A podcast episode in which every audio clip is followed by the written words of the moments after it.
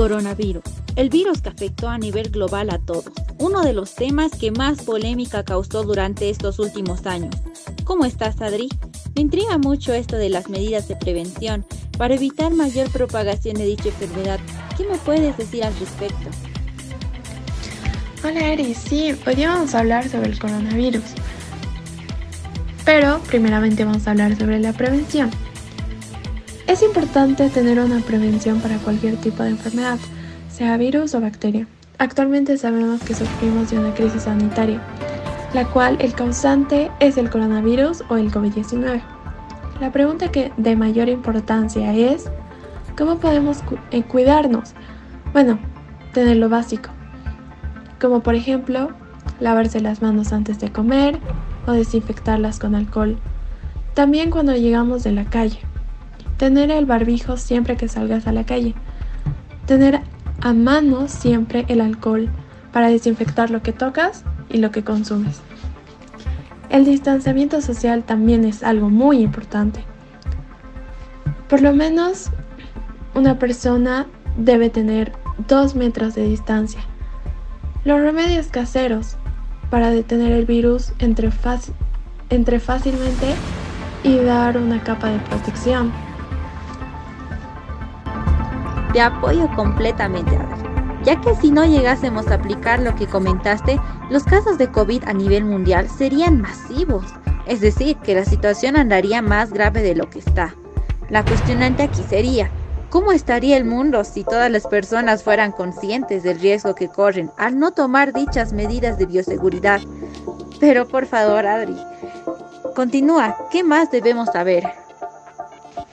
Bueno, si tenemos en cuenta que estas recomendaciones podríamos evitar contagiarnos de esta enfermedad, un hecho que nos ayuda mucho es ser vacunados. Aquellas personas mayores de 18 años o de 18 años pueden tener una mayor protección con este. Puede que hayas malestares y que te dejen en, en la cama dos días al máximo. Pero debemos tener en cuenta si nos vacunamos frenaremos esta situación lo más rápidamente. Si no eres mayor de 18, debes obligatoriamente seguir las prevenciones anteriores hasta lograr una vacuna apta para aquellos niños y adolescentes. Pues sí, Adri. Y un punto que dijiste y me llamó mucho la atención y cabe recalcar son las vacunas, ya que sin estas, él me pregunto cómo estaría el mundo ahora.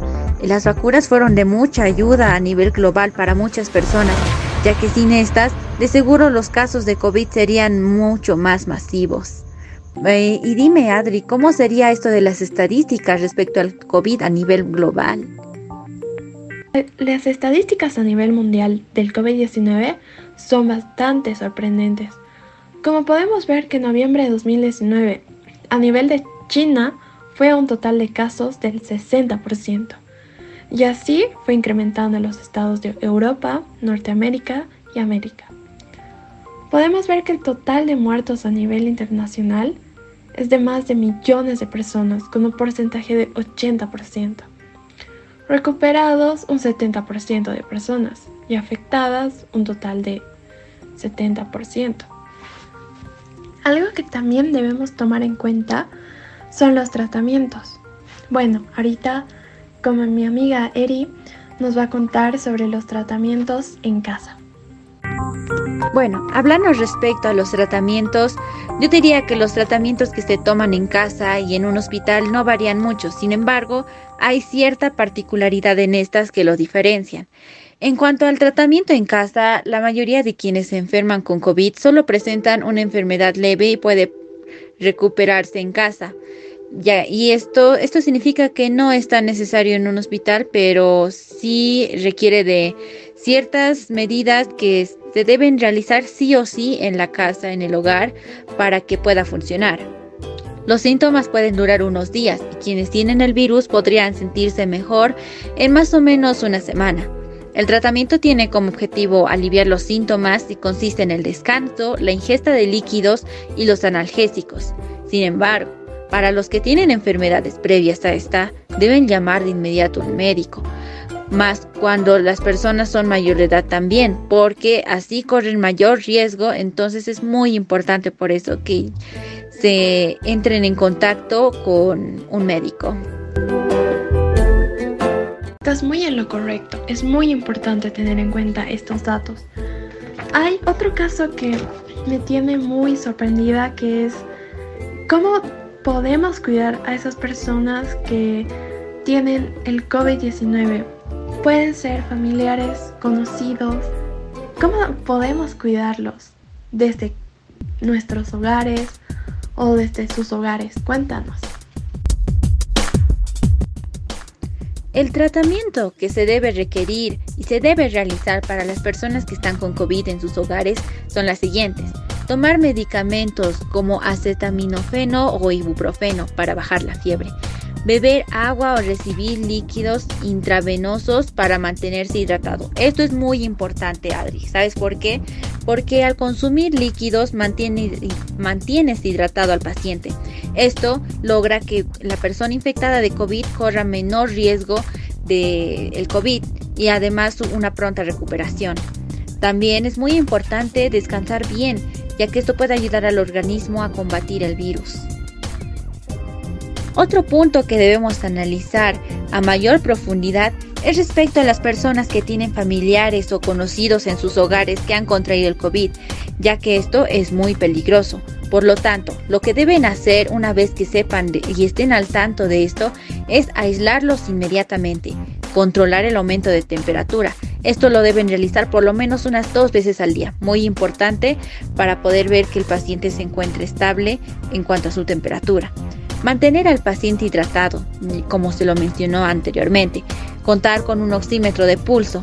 Preguntarás qué es un oxímetro, oxímetro de pulso. Esto es un dispositivo que se sujeta a la yema del dedo del paciente y mide la frecuencia cardíaca y el nivel de saturación de oxígeno en la sangre.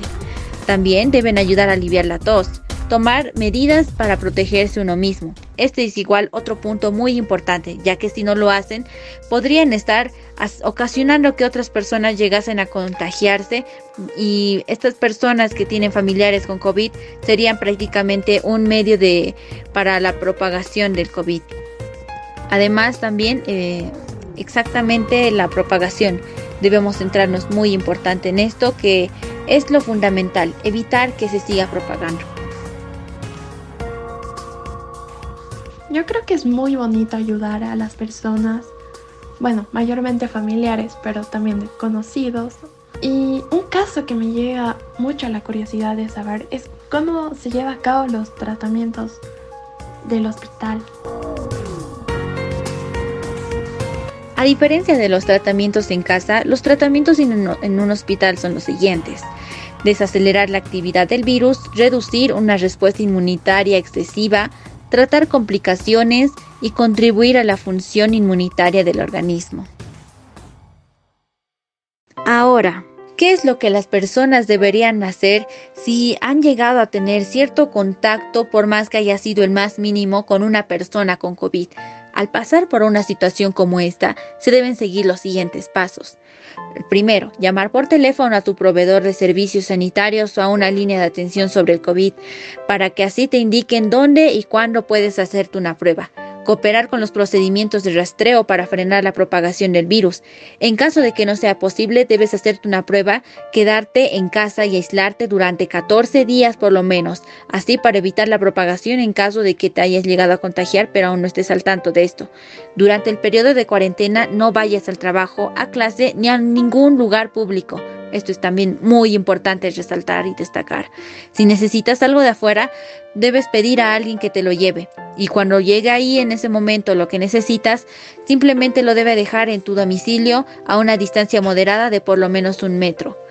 Usar la mascarilla para no contagiar a los demás. También debes llevarla puesta si necesitas acudir a un centro médico. Lavarse las manos con frecuencia, así para la eliminación de los virus que están constantemente acechando. Quedarse en una habitación aislada del resto de los miembros de los familiares o conocidos. Además, también, si comparte uno el dormitorio con otra persona, al igual que se dijo anteriormente, es muy importante la separación de al menos un metro entre ambas camas. Y bueno, Estos son los puntos fundamentales que uno debe saber respecto al tratamiento, estadísticas y prevención sobre el COVID.